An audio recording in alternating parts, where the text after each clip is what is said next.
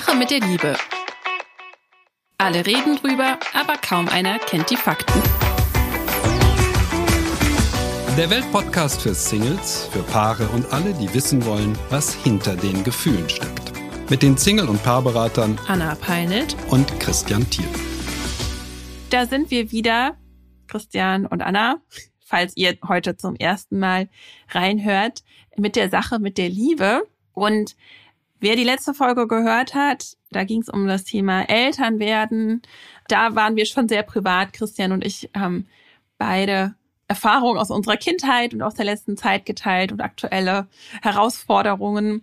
Das Thema heute, da geht es um den Alkohol, Alkoholismus in Beziehungen und ein Stück weit auch auf der Partnersuche. Denn ähm, die Partnersuche hat natürlich auch damit zu tun, unter Umständen, dass wir in einer Beziehung, also die falsche Partnersuche kann damit zu tun haben, dass wir am Ende in einer Beziehung landen, in der es uns nicht gut geht, weil eben Alkohol da ein sehr, sehr äh, sehr viel Raum einnimmt. Es ist der absolute Klassiker, das muss man so offen sagen. Also bei der Partnersuche ähm, nach drei Cocktails, ja, hat man sich jeden Mann schön getrunken. Ähm, und jeder Mann hat sich jede Frau. Oder man trifft sich sogar schon betrunken, lernt sich betrunken kennen. Ja. Auch möglich. Ja, ich höre das immer wieder. Ne? Und dann wird zum, zum äh, Essen schon Wein bestellt und dann lädt er sie noch auf ein Weinchen zu sich ein. Ich weiß was, wohin das führen soll. Ganz schnell soll es gehen und so weiter. Also Alkohol bei der Partnersuche. Ich sage mal, lassen Sie es, lassen Sie es, lassen Sie es. Koffein ist die klügere Droge, als sie lieber auf einen Kaffee treffen, ja. Das ist im Grunde das, was man ähm, dazu sagen muss. Ähm, und im Übrigen, also wenn beim ersten Date schon sehr viel Alkohol fließt, naja, die Wahrscheinlichkeit, dass später auch viel Alkohol fließt, ist eben auch leider sehr, sehr hoch, ja auch wenn es vielleicht lockerer ist. Ja, das hat das mit Lockersein zu tun. Tatsächlich, manche Menschen empfinden sich dann viel, viel, viel, viel lockerer. Und ja. manche Menschen empfinden allerdings sich auch nur locker, wirklich locker, wenn sie betrunken sind. Also nicht, wenn sie ein Glas mhm. Wein getrunken haben, sondern betrunken sind. Und das ist eine Unterscheidung, die muss man, kann man sogar auf Kulturen anwenden. Man sagt beim Alkohol, es gibt die äh, Trinkkulturen, das ist so ja, wie Italien, ne? Man trinkt halt ein bisschen Alkohol. Und dann gibt es die B-Trinkkulturen. Ähm, das wäre dann eher sowas wie Irland. Ja, da zählt es sich zu B-Trinken. ja, das, äh, das ist ganz ja. wichtig. Wie gehen wir mit Alkohol um? Also äh, sind wir äh, Trinker, ja? Also wir trinken mal oder sind wir B-Trinker? Genusstrinker oder ja. Partytrinker? Ja, ja. also B-Trinken ist nochmal, also es gibt eben wirklich Menschen, die brauchen riesige Mengen, müssen betrunken mhm. sein.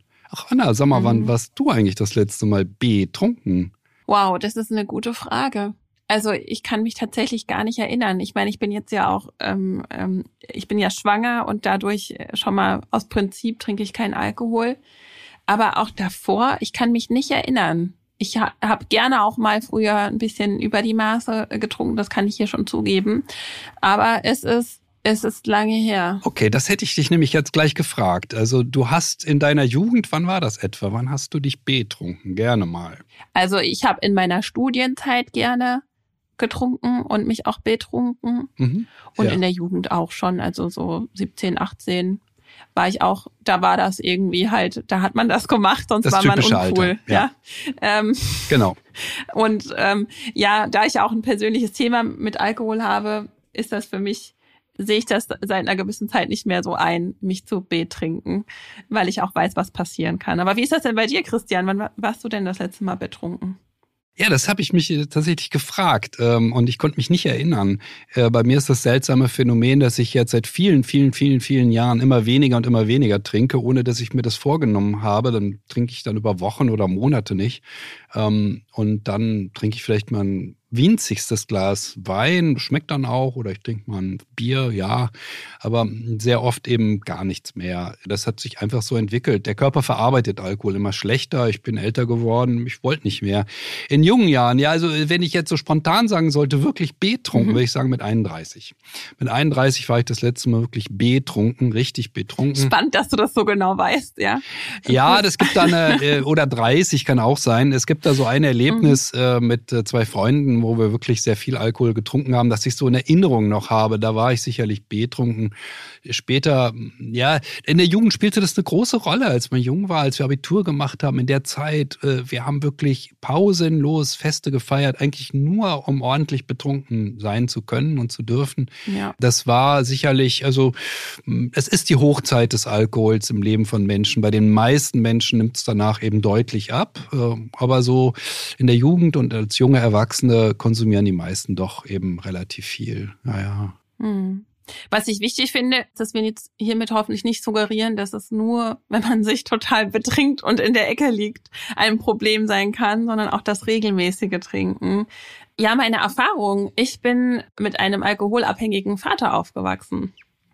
Und das ist ein Thema, was mir mittlerweile leicht fällt, darüber zu sprechen. Was mir aber früher, und das ist ja so ein bisschen, das bringt die Krankheit mit sich, ist ja so eine Systemkrankheit, Alkoholismus, auch immer sehr peinlich war.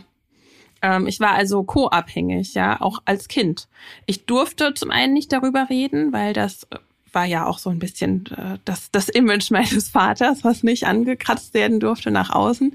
Und ich wollte es auch nicht, weil ich dachte, ich bin irgendwie mit mir, ist was nicht in Ordnung, weil das, was ich erlebe, das kann keiner nachvollziehen. Und weshalb ich vom Alkohol sehr abgeneigt bin, das liegt auch daran, dass mein Vater tatsächlich letztlich auch indirekt an den Folgen dieser Krankheit gestorben ist. Und deshalb weiß ich auch, dass regelmäßiger Alkoholkonsum kein Spaß ist. Denn er hat ja auch mal so angefangen, ja. Also keiner fängt ja an als Alkoholiker, sondern auch ähm, aus Spaß oder aus ähm, Ablenkung oder Betäubungsideen, was auch immer dahinter stecken. Und ähm, da habe ich gesehen, was das alles einfach kaputt macht auch. Das hat ähm, die Beziehung zu meiner Mutter kaputt gemacht. Das hat die Beziehung zu mir auch sehr geschädigt.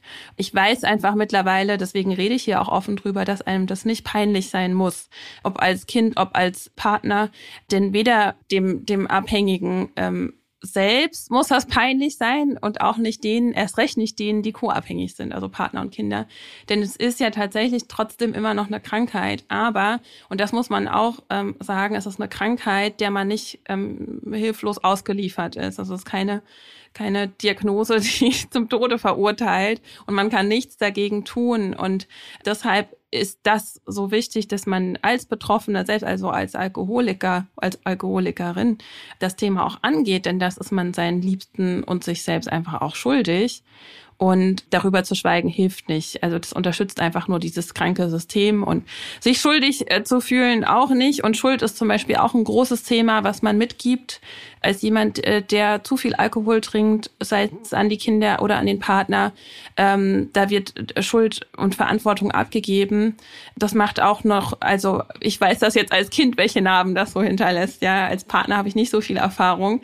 Ja, dieses Schuldgefühl ist ein großes Thema. Wenig Selbstbewusstsein, wenig Zuwendung auch ähm, von der Person, die das, die Alkoholiker ist, also in meinem Fall vom Vater. Das sind Themen, die auch viele meiner Klienten so haben, auch wenn der Vater oder die Mutter kein Alkoholiker war. Und deshalb weiß ich aber auch, was das mit der eigenen Identität macht, mit der eigenen Partnersuche, wie schwer das wird, ähm, eine vertrauensvolle Beziehung einzugehen dass man aber auch ähm, da wieder rauskommen kann, aber dass das auch, wenn man sich nicht verändert, halt dazu führt, dass man sowas reproduziert. Also ich hatte dann auch tatsächlich Erfahrungen auch in der Partnerschaft mit Alkoholismus, ähm, bis ich gesagt habe, ähm, das, das ähm, geht so nicht weiter. Also das ist so mein, mein persönlicher ähm, und mich getrennt habe und jetzt in der äh, Partnerschaft bin, in der das kein Thema mehr ist. Aber ähm, ja, aber deswegen weiß ich tatsächlich aus eigener Erfahrung, wie schlimm, wie, wie ekelhaft Alkohol sein kann, weil wir ja ja, also wenn jemand trinkt, ist das ja einfach alles nicht so schlimm. Ne? Also Drogen nehmen ist was anderes und ähm, das stimmt in meinen Augen einfach nicht, wenn es eine bestimmte Grenze überschreitet. Hm. Man muss das so klar sagen, nahezu alle Alkoholiker sterben am Alkohol. Das ist ja klar. Die Organe machen das nur bedingt mit. Manchmal macht es auch die Psyche nicht mit. Es kommt zu Suiziden, äh, Depressionen und so weiter.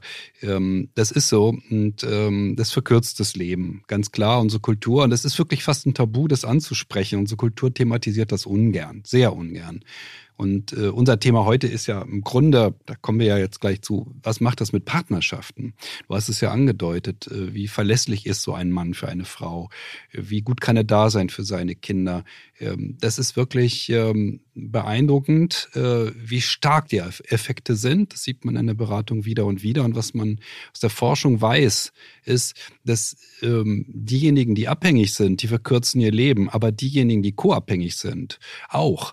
Co-abhängig heißt in dem Fall also diejenige wie deine Mutter, die ja dem Alkoholiker zuarbeiten muss. Sie muss ihn beschützen, sie muss aufpassen, dass er nicht stürzt, sie muss aufpassen, ähm, dass man lügt. Ja, Lügen gegenüber dem Arbeitgeber und, und weiter. Das ist totaler Stress. Das ist wirklich totaler Stress. Mhm. Und dieser Stress verkürzt das Leben derjenigen, die man dann als Co-Abhängige bezeichnet, also in dem Umfeld, teilweise noch stärker als die des Alkoholikers selber, weil die eben die Verantwortung übernehmen müssen für den Alkoholiker. Und das ist sehr, sehr, sehr anstrengend. Mm, und es übt einen also es ist ja auch keine hohe Beziehungsqualität, die man lebt. Ne? Also das wird auch noch eine Rolle spielen, ähm, wenn man ständig streitet oder äh, Stress hat, weil man irgendwie äh, einen cholerischen Partner dadurch hat oder jemanden, der unbe äh, unberechenbar ist und so weiter und so fort. Ähm, das ist natürlich auch ein Dauerstress, ja. äh, der dazu kommt. Mhm.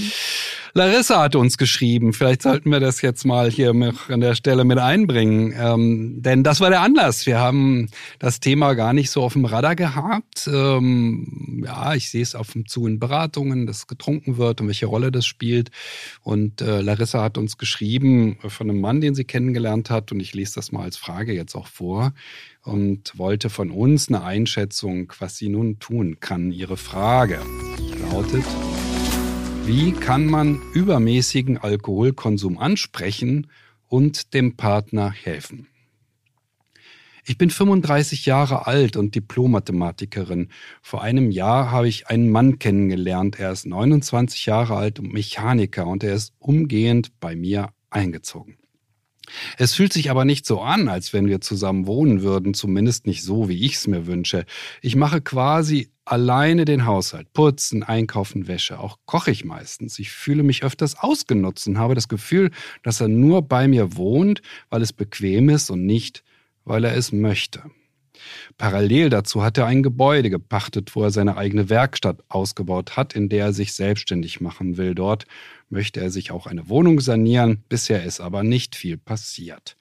Wenn er trinkt, steigert er sich sehr in die Situation oder Stimmung rein. Er fängt an, mich verbal anzugreifen, wenn ich versuche, etwas anzusprechen. Das ist schon häufig mit Beschimpfungen eskaliert, hauptsächlich seinerseits. Ich bin meistens still und denke, dass in so einem Zustand Reden auch gar keinen Sinn macht. Außerdem wollte er auch schon oft seine Sachen packen und dann fahren. Einmal musste ich ihm den Autoschlüssel abnehmen. Er trinkt wirklich sehr häufig und viel Alkohol. Zehn bis zwölf Bier an einem normalen Abend, das sind keine Seltenheit. Auch zum Beispiel bei der Arbeit, zum Feierabend und mit den Kollegen. Ich weiß nicht, inwieweit er den Alkoholkonsum noch unter Kontrolle hat oder ob er schon süchtig ist. Ist er wohl schon süchtig, Christian? Oh. Ich weiß ja nicht, wie es dir geht, wenn du sowas hörst, aber es hat mich so traurig gemacht, das zu lesen. Hm. Was ist das für eine Frage? Ist er süchtig? Zehn bis zwölf Bier an einem normalen Abend ist ja nicht, dass er sich betrinkt, ist ja der normale Abend. Dass so viel Bier überhaupt in den Kühlschrank passt. Vielleicht braucht er kein Bier aus dem Kühlschrank. Vielleicht trinkt er es oder der, der, der Kasten oder die drei Kästen stehen auf dem Balkon. Also, was soll ich dazu sagen? Ja, natürlich. Also beim Alkoholismus muss man dazu sagen, man kann das, man kann es so sagen. Es gibt die grüne Phase, es wird zwar getrunken, aber man hat es weitgehend unter Kontrolle. Dann gibt es sowas wie Orange. Hm, da fällt es schon sehr schwer, mal aufzuhören oder nicht zu trinken. In der Phase ist er mindestens.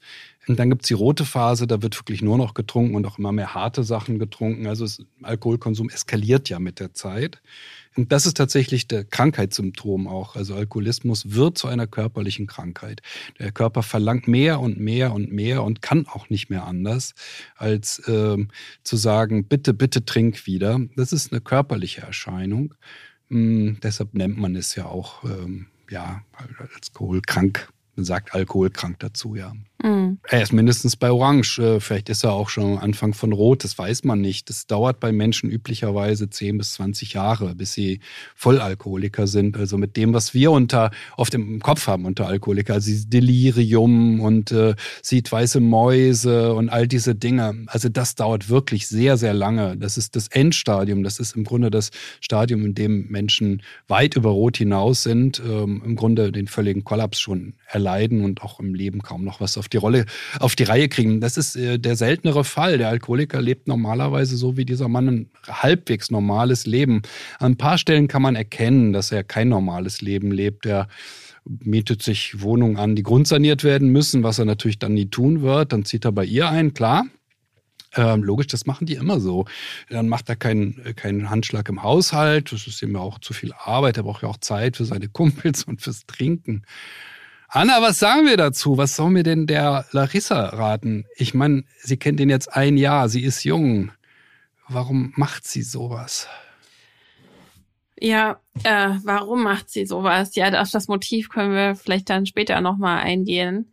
Aber ich, also mich berührt das auch sehr und äh, mich macht es ein Stück weit auch wütend, wenn ich sowas. Aber auf wen lese. jetzt? Auf ihn oder auf sie? auf Mitgefühl.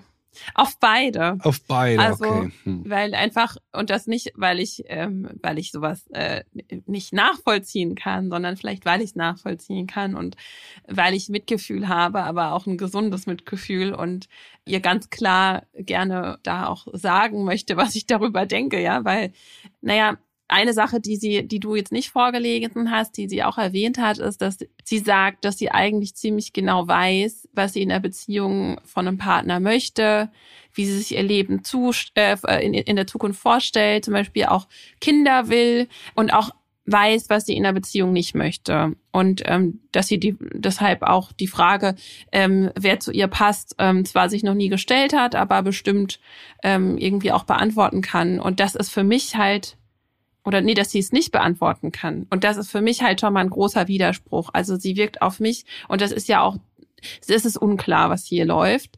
Denn wenn man weiß, was für eine Beziehung man leben will und was man nicht will, dann weiß man eigentlich auch, wer dazu passt. Sie schreibt dann auch, sie, sie macht alles, ne? er ist zu ihr gezogen, sie fühlt sich auch ausgenutzt. Also das sind ja jetzt keine Sachen, wo man sagen würde, ja, also das ist dann entspricht wahrscheinlich nicht ihrem, ihrer Wunschvorstellung. Und sie hat auch das Problem, dass sie, das, was sie uns noch ähm, mitgeteilt hat, dass sie ihren Partner ungern um Hilfe bittet. Bei Freunden wäre das kein Problem Problem, aber dass sie sehr fürsorglich ist und ihre Bedürfnisse schnell hinten anstellt.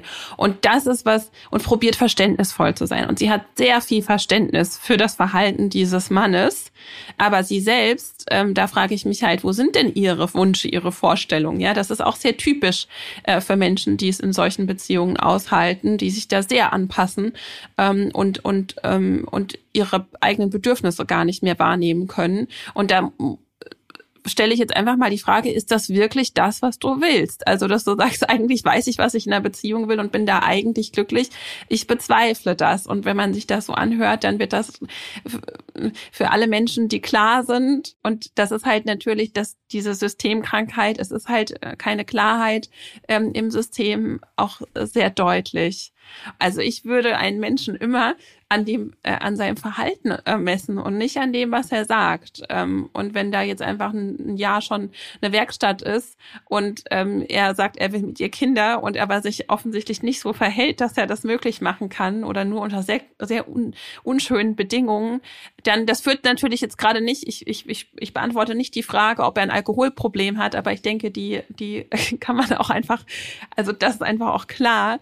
Aber ähm, was, was das ist das, was mich irgendwie so, so erregt, dass sie da ähm, keinen klaren Blick drauf hat und aber denkt, sie wäre klar. Und das ist halt, sie ist da schon ziemlich weit drin in dieser Sache, würde ich sagen. Ähm, also er ist offensichtlich Alkoholiker oder hat ein Alkoholproblem und sie ist offensichtlich auch co-abhängig, denn sie verzeiht ganz viel, sie entschuldigt ganz viel, sie spricht auch darüber, ja, warum das wohl so ist und geht in die Rolle der Therapeutin. Aber das haben wir schon mal vor ein paar Folgen klar gemacht, als um dieses, als es so ein bisschen um Wut ging. Wir sind nicht in der Beziehung, um den anderen zu therapieren. Das ist einfach nicht unsere Aufgabe und es ist auch nicht ihre Aufgabe. Also ich versuche hier so ein bisschen klare Worte zu finden, denn vielleicht ich merk schon, du bist sehr engagiert. Ansprache. Also ja. du möchtest jetzt, dass sie ihr Leben ändert. Ja, weil das ist einfach das hat ja keiner verdient, ja, oder das ist einfach, das ist Leben, das ist Zeitverschwendung ja, in ja, meinen Augen. Das ist tatsächlich ist alles sehr. Also wir haben ja in der letzten Folge über Familie werden gesprochen. Wie wollen denn die eine Familie werden mit 10, 12 Bier am Abend? Bitte, ähm, der Mann ist unzuverlässig, ja, der kann sich nicht auf ihn verlassen, überhaupt nicht. Er verhält sich nicht zuverlässig. Das ist das Entscheidende. Sie vertraut seinen Worten. Das hast du sehr schön auf den Punkt gebracht und darauf warne ich Menschen auch wieder und wieder. Man sieht doch, was er tut. Das reicht doch völlig aus. Man sieht sofort, was er tut. Und was er tut, ist äh, das, was er will.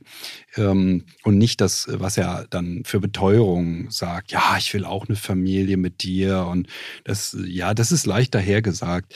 Hm, was mich so wahnsinnig irritiert hat, hm, ist, äh, also sie wählt sich einen sechs Jahre jüngeren Mann. Das ist schon mal eine Form der Überlegenheitswahl. Sie wählt sich einen Mann, der bildungsmäßig deutlich unter ihr steht. Das ist wieder eine Überlegenheitswahl.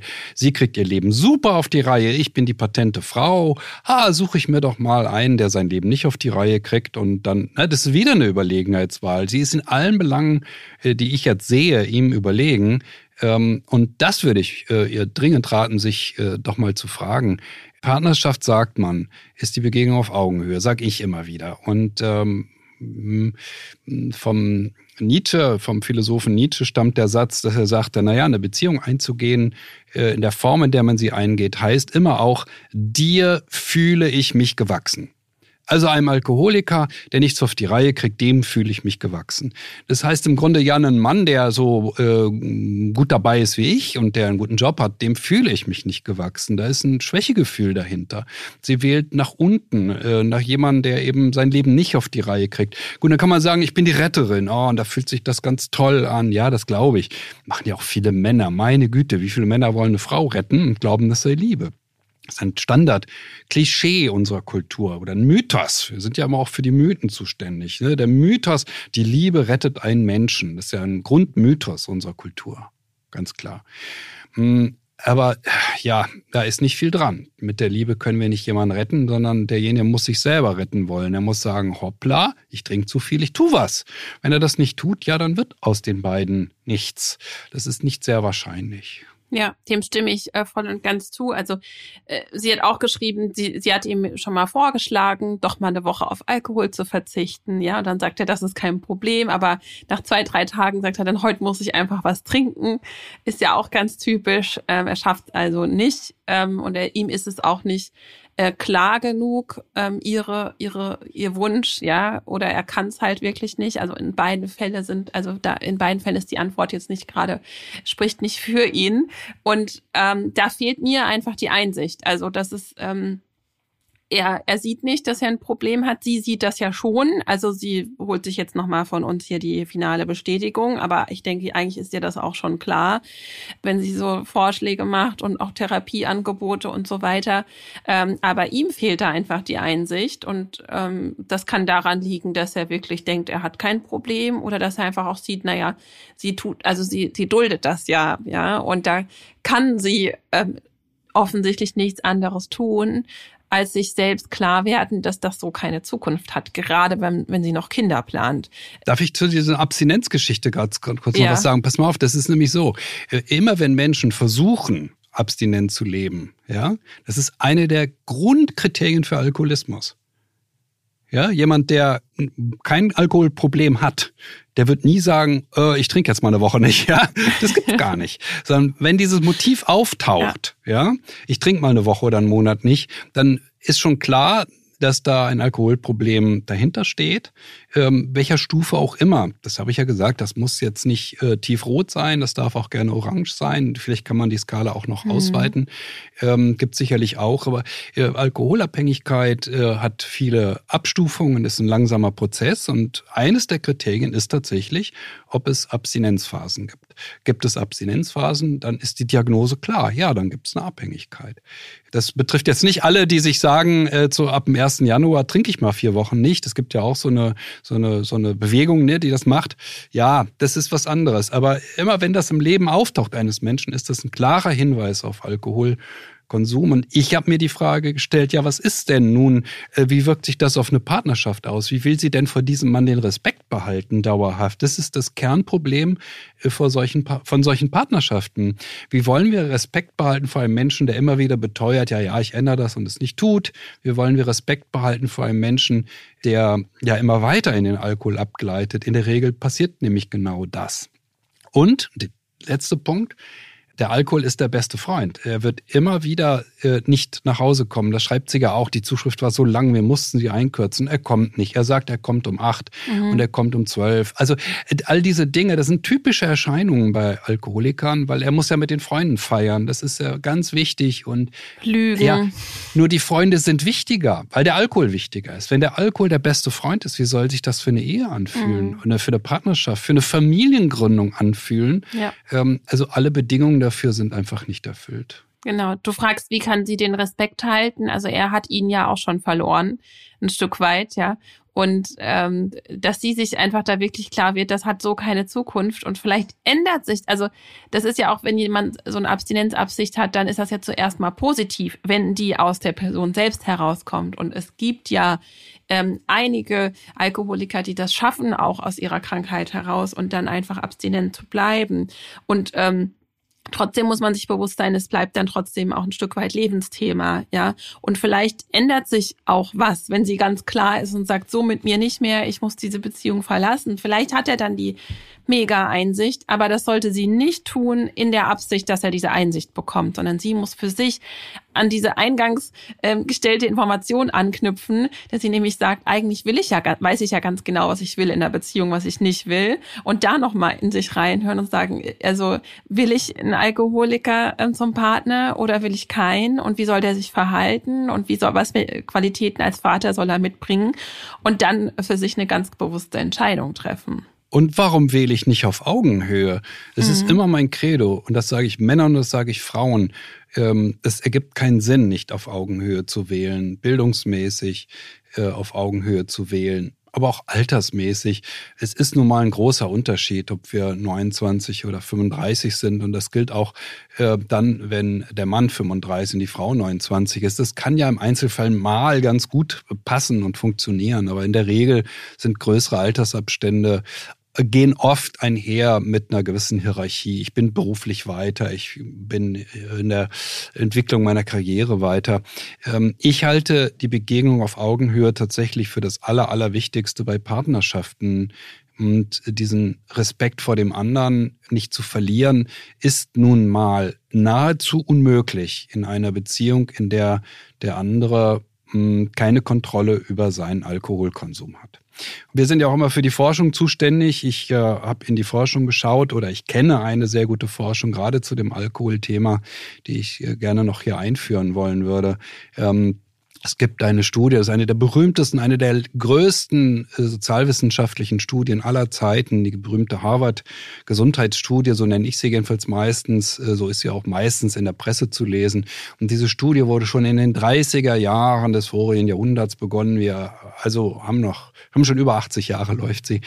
Ähm, und ähm, diese Studie sollte eigentlich etwas äh, leisten, was der Zeit gemäß war, nämlich sie sollte leisten, herauszufinden, dass der athletisch gebaute, kräftige Kerl ähm, derjenige ist, der äh, die Geschicke der amerikanischen Nationen in die Hand nehmen wird und die tollsten Ergebnisse erzielen wird ähm, im beruflichen Kontexten. Ähm, diese Studie hat zu einem völlig anderen Ergebnis geführt. Sie hat zu dem Ergebnis geführt, herauszufinden, dass der Mann, es geht nur um Männer, weil anfänglich nur Männer in der Studie waren, ähm, dass der Mann die größten Erfolge haben würde später in seinem Leben, der am meisten Liebe erlebt hat. Das ist wirklich das Faszinierende an dieser Harvard-Studie. Ja. Äh, sie hat einen sehr biologistischen Ansatz, so wie die Zeit in den 30er Jahren war. Das war in den USA von den Gedankenwelten nicht so viel anders als in Deutschland, wo es natürlich extrem war im Nationalsozialismus. Aber diese Vorstellung, diese biologische Vorstellung des körperlich-athletischen, der wird derjenige sein, der war eben Zeitgeist. Ja? Und äh, das Ergebnis der Harvard-Gesundheitsstudie ist, dass eben die Liebe das entscheidende Kriterium ist. Wer am meisten Liebe erlebt hat in der Kindheit, wer am meisten Liebe erlebt in seinen Partnerschaften und wer am meisten Liebe erlebt äh, zwischen sich und seinen Kindern, der ist ähm, besonders erfolgreich, messen die dann auch in Geld, ja. der hat auch das höhere Einkommen. Und äh, irgendwann ist es immer das Problem bei solchen Studien, die brauchen ja Finanziers und irgendwann ging die Finanzierung dieser Studie über auf eine ähm, Department, das eben mit Alkoholkonsum zu tun hatte und mussten sie immer mehr zu Alkoholkonsum forschen und Fragen stellen und kamen am Ende zu einem unglaublich erstaunlichen Ergebnis, weil es waren tatsächlich 57 Prozent aller Scheidungen dieser Studie im Zusammenhang mit Alkohol. 57 Prozent. Hm, und deshalb, das ist tatsächlich ein Tabu. Wir, wir thematisieren das nicht äh, in unserer Kultur, dass wir sagen, Moment mal, welche Rolle spielt Alkohol und auch andere Drogen natürlich, die heute verbreiteter sind als früher. Ähm, denn diese Studie ähm, ja, bewegt sich ja auf der, auf der Zeitachse eben in den vergangenen Jahrzehnten zum Teil sehr lange zurückliegende Zeiten, die 30er, die 40er, die 50er, die 60er, die 70er Jahre, all diese Jahrzehnte. Aber wenn eine Studie zu dem Schluss kommt, 57 Prozent aller Ehescheidungen geht ja nur um Scheidung im Amerikanischen immer und bis in den 70er Jahren gab es sowas wie wilde Ehe ja so gut wie gar nicht.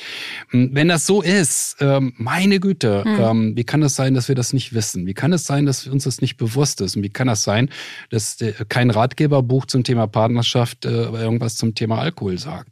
Das ist ja auch auffällig. Ähm, oder auch in der Paarberatung. Man muss die Leute auch danach fragen. Mhm. Das passiert schon mal, dass mir ein Paar irgendwas erzählt und erzählt und ich komme nicht dahinter, warum streiten die sich und irgendwann sagt es, naja, und dann haben wir gegrillt mit Freunden und dann sage ich, Moment mal, Moment mal, Moment und danach haben sie sich gestritten. Wie viel Alkohol haben sie getrunken? Oh, lalalala, ja. Ne? Die stritten sich immer nur, wenn sie schwerstens betrunken waren, ganz heftig. Hm, und die tranken sehr viel und sehr oft. Das ist eben, also wir müssen uns diesem Thema stellen. Was macht Alkohol mit Beziehungen? Mhm. Deswegen sehr wichtig, dass wir das heute hier mal angesprochen haben. Du hast ja noch vorhin, bevor du diese tolle Studie hier ähm, wiedergegeben hast, noch gefragt, warum macht sie das denn? Warum wählt sie so? Ähm, und ich denke, also das äh, klingt total plausibel und offensichtlich ähm, fehlt da aber auch ganz viel ähm, Selbstwert, auch wenn es eine Überlegenheitswahl ist, hast du ja aber vorhin auch schon erklärt, sich den eigenen ähm, Wert auch irgendwie, wenn man sich nicht zutraut, dann doch auf Augenhöhe ähm, zu wählen. Ähm, und das scheint mir so, sie schreibt nämlich auch, dass sie sich bewusst ist, dass sie vieles nicht mag und das auch auf Dauer nicht so möchte, aber wegen der schönen Augenblicke an ihm hängt. Und das klingt mir so ein bisschen so, lieber den Spatz in der Hand als die Taube auf dem Dach, ja. Also irgendwie, ne, ich nehme halt ähm, das, was ich gerade habe ähm, und ähm, auch so ein so ein bisschen, ja, dieses, es geht nur das oder das, aber das ist halt, es, es gibt ja auch, also sie muss sich auch bewusst sein, es ist ja möglich, auch eine Beziehung zu haben, in der es überwiegend positive und schöne Augenblicke gibt und nicht. Nein, das kann sie sich nicht vorstellen. Das kann sie sich gar nicht vorstellen. Ihre Kindheit war nicht so. Das ist völlig klar ihre Kindheit war viel, viel, viel zu wenig äh, schöne Momente. Also ist sie es gewohnt, dass äh, Beziehung aus sehr viel unangenehmen Momenten besteht und einigen schönen, ja. Aber ähm, da ich den Hintergrund ja selbst habe und, und jetzt in einer Beziehung bin, in der es andersrum ist, ist es einfach wichtig, das gesagt zu haben, dass es von uns jetzt mal, dass man so einen kleinen kleinen Christian, kleine Anna auf der Schulter hat, die einfach sagt, es ist aber möglich, ja und ähm, und das auch mal sich dafür das Auge äh, zu schärfen und vielleicht auch mal im Umfeld zu schauen, aha, leben die denn auch alle mit jemandem, der zehn bis zwölf Bier am Abend trinkt, ja, und wie machen die das denn? Es ist also, es ist möglich, ja. Und das ist wichtig, da ein Bild aufzumachen, was sie auch inspiriert, ähm, ein Hinzu zu haben und nicht nur, ich muss mich mit der Situation, in der ich gerade bin, arrangieren. Das Bedrückende an der Geschichte ist, äh, als wir das Vorgespräch hatten, ja, ich sitze da an meinem Schreibtisch und da lagen noch zwei Kärtchen von Klientinnen auf dem Tisch und ich gucke da drauf und denke, huch, ja, also die erste schreibt, ähm, pff, ja, acht Jahre mit einem Kiffer zusammen gewesen, der nichts auf die Reihe bekam. Aha. Die nächste, ja, hat äh, so und so viele Jahre mit einem sehr erfolgreichen Mann versucht. Der nahm gleich, äh, was weiß ich, fünf verschiedene Drogen. Ähm, das lag rein zufällig da und beide waren in fast dem gleichen Alter. Hm, also der Glaube, ach na ja, das wird schon und ist nicht so schlimm, scheint sehr verbreitet zu sein. Ich habe keine Vorbehalte gegen Menschen, äh, die mal äh, kiffen, das dürfen die tun. Nur jemand, der sein Leben im Kifferrausch verbringt oder der eine Droge nach der anderen braucht und immer wechselt zwischen verschiedenen Drogen, damit er eben keine zu starke Abhängigkeit bekommt oder um noch einen zusätzlichen Kick zu bekommen. Das gibt's ja auch. Da würde ich doch jeder es sind ja meist Männer, äh, würde ich jeder Frau raten, seien Sie bitte, bitte, bitte sehr, sehr vorsichtig. Äh, Sie werden ihn nicht retten. Diese, dieses Retten wollen, ja, in Ehren. Man merkt in der Biografie dieser Frauen tatsächlich dieses Motiv, naja, ich habe mich doch als, als Kind mit so wenig begnügt, das werde ich doch wohl schaffen, mit diesem Mann zurechtzukommen. Und man muss zu Drogen und vor allen Dingen zu Alkohol eben immer und immer wieder betonen, nein, das ist nicht möglich. Der Respekt vor dem anderen wird sinken. Das ist nicht anders möglich. Das sehen wir, das sehen wir in der Forschung, aber das sehen wir natürlich auch Tag für Tag in der Beratung. Deshalb nochmal ganz klar auch, also wie, wie ich schon vorhin gesagt habe, eine Beziehung ist nicht dazu da, den anderen zu therapieren. Also da, wir sind nicht äh, deshalb in einer Beziehung. Und ähm, es geht ja auch nicht darum, dass der andere ein schlechter Mensch ist, der irgendwie anders gemacht werden muss. Es, aber sein Verhalten das tut euch, also euch, dem anderen, dem Partner und der Beziehung einfach nicht gut. Und es geht nicht, in der Beziehung mit jemandem zu sein. Das will ich, ich will das einfach jetzt mal ganz klar hier sagen, ja, weil da fehlt einfach die Klarheit, der eine andere Priorität hat, nämlich den Alkohol, der nicht an sich arbeitet, der nicht an sich arbeiten will oder kann, ist eigentlich auch egal. Und der nicht klar im Kopf ist, weil das jemand, der zehn bis zwölf Bier am Tag trinkt, das kann nicht klar äh, im Kopf sein, also nicht in, in, in, nicht in meiner Definition. Und deshalb auch nicht ausreichend in die Beziehung investieren kann. Also es kann, also das ist einfach unmöglich, dass sie aus dieser, aus diesen Umständen ähm, eine schöne Beziehung macht. Und diese Angst, die sie hat, ja, ähm, jetzt irgendwie zu sagen, ähm, ich will ja eigentlich noch Kinder ähm, und habe jetzt Angst, dass ich mit ihnen Zeit verschwende, das hat sie auch geschrieben und dass es dann irgendwann zu spät ist. Das ist ja auch berechtigt, diese Angst. Also sie weiß es eigentlich schon. Wenn ich Angst habe, mit meinem Partner Zeit zu verschwenden, ist er offensichtlich nicht der richtige. Also auch hier nochmal ein, ein klarer Durchstoß. Das muss man sich eigentlich nur mal selber vorlesen, ähm, äh, was, was man da schreibt, wenn man solche. Und ähm, wir hören das ja tagtäglich. Also unsere Klienten sind oft sehr unklar und oft sage ich dann ja, sag's doch noch mal oder liest dir doch mal selber vor, was du da jetzt geschrieben hast, weil das ist einfach, ja, wenn man es von anderen hören würde, dann hat man da irgendwie eine gesündere Einschätzung. Deshalb ist das so wirklich wichtig. Ähm, wir haben ja schon gesagt, sie, sie hat, sie bringt leider nicht diesen Selbstwert mit, dass sie daran arbeitet, dass sie ihre Energie tatsächlich selbst anhebt, dass sie eine, eine klare Vision ähm, entwickelt, ähm, denn dann prallt und, und weiß für sich, ist es möglich. Es ist in meiner Welt möglich, dass ich in einer Beziehung bin, in der ich niemanden retten muss, auf Augenhöhe. Ähm, und ich, ich, ich, ich bin bereit, Bedingungen dafür zu erfüllen und kann das auch. Ähm, dann, denn dann perlen auch solche Menschen einfach in Zukunft von ihr ab. Also manche Menschen nehmen einfach so jemanden gar nicht wahr als potenziellen Partner und andere halt eben schon. Und ähm, dann ist es auch wichtig, dass sie äh, den Schritt rausmacht und sagt, auch darüber zu sprechen, weil dieser Alkohol so sehr ähm, auf den anderen einfach übergeht in dieser Co-Abhängigkeit mit diesem Schuld- und Retterthema, dass man da einfach mal mit anderen drüber spricht. Also ich war dann auch mal in so einer Selbsthilfegruppe und mir hat das geholfen. Dann entsteht nämlich so eine Klarheit und auch ein bisschen eine Wut, eine gesunde, weil man sieht, was macht das eigentlich mit anderen Menschen, die in dieser Situation sind. Es ist nämlich nicht okay, es ist nicht normal. Weil manchmal haben wir für, für andere dann mehr Mitgefühl als für uns selbst und, und da einfach wirklich zu erkennen, okay, das ist einfach nicht sinnvoll und wir fangen an zu verheimlichen. Wir spielen auch ja. mit in solchen Beziehungen und das ist nicht hilfreich. Wir müssen offener damit umgehen. Das sehe ich so wie du. Alkohol führt dazu, äh, das, das ist was Schambesetztes. Das führt dazu, dass wir das äh, nach außen niemandem erzählen, dass wir versuchen äh, zu decken, dass der andere so viel trinkt. Wir versuchen es auch zu bagatellisieren. Und das alles hilft nicht. Es hilft oft, wenn man in Beratungsstellen geht, wenn man selbst sich auch Rat sucht, auch gerade als Betroffene von dem Alkoholkonsum eben in einer Partnerschaft, durch den Partner oder die Partnerin. Ja, und wir müssen darüber reden. Also dann, äh, um das so ein bisschen zu enttabuisieren und um das einfach auch, um da rauszukommen. Und ähm, das, was man sich auch als Partner noch denken kann, ich bin zwar in einem Abhängigkeitsverhältnis, aber nicht so, wie ich es jetzt als Kind wäre. Denn ich kann mir nicht so einfach einen neuen Vater, eine neue Mutter suchen ähm, und mich daraus lösen, aus dieser Abhängigkeit. Aber ich will meinem Kind das, meinem Pot, also meinem zukünftigen Kind das gar nicht antun, ähm, in solchen Bedingungen erstens aufzuwachsen. Und zweitens, ich kann mir, es gibt ja ähm, Männer und Frauen oder Frauen, ja, wie Sand am Meer, sage ich jetzt mal. Ähm, man kann also auch eine, sich einen anderen Partner suchen, das geht ja, ja. Es ist ja nicht, man muss jetzt den nehmen oder keinen oder sonst was. Deshalb, ähm, ja, hier, hier war mir äh, Klarheit ähm, ganz, ganz wichtig, ähm, da klare Ansprachen zu machen. Und ähm, deswegen ein, die, die, den eingangs genannten Tipp nochmal, wirklich auch beim Dating keine Drogen, kein Alkohol. Weil, also ich komme mir fast schon immer vor wie, wie so eine Priesterin ja von sonst woher, weil die Leute dann, also nicht die Leute, meine Klienten dann sagen, ja, aber das ist doch, das ist doch komisch, das ist doch, ja, also jetzt mal so ein Bierchen, das geht ja wohl. Aber da einfach zu sagen, also zumindest die ersten drei Dates, genauso wie mit dem Sex auch, Leute, lasst es doch einfach, lernt euch doch mit klarem Kopf kennen und entscheidet euch dann ganz bewusst füreinander und nicht irgendwie, weil ihr euch da also locker machen müsst und irgendwie denkt, das hat ja auch wieder einen Hintergrund, weil man denkt, man ist nicht gut genug, so wie man halt ist, ja. Und dann irgendwann kommt ja doch die wahre Persönlichkeit zum Vorschein. Das ist tatsächlich ein Punkt, äh, das ist fast makaber, aber das sage ich ja in so vielen Beratungen, dass ich oft denke, okay, man könnte so ein Chatbot machen, ja. Ähm, und der würde dann gerade den jüngeren Damen sagen, nein, beim ersten Date kein Alkohol. Ach, beim ersten Date kein Alkohol, nein, kein ja. Alkohol. Beim zweiten Date auch nicht, ah, nee, da auch nicht. Alkohol führt dazu, dass wir uns den anderen zu sehr schön reden. Und deshalb sind wir dagegen nicht, weil dann mal ein Glas Bier oder Wein, was so grundsätzlich verkehrt ist.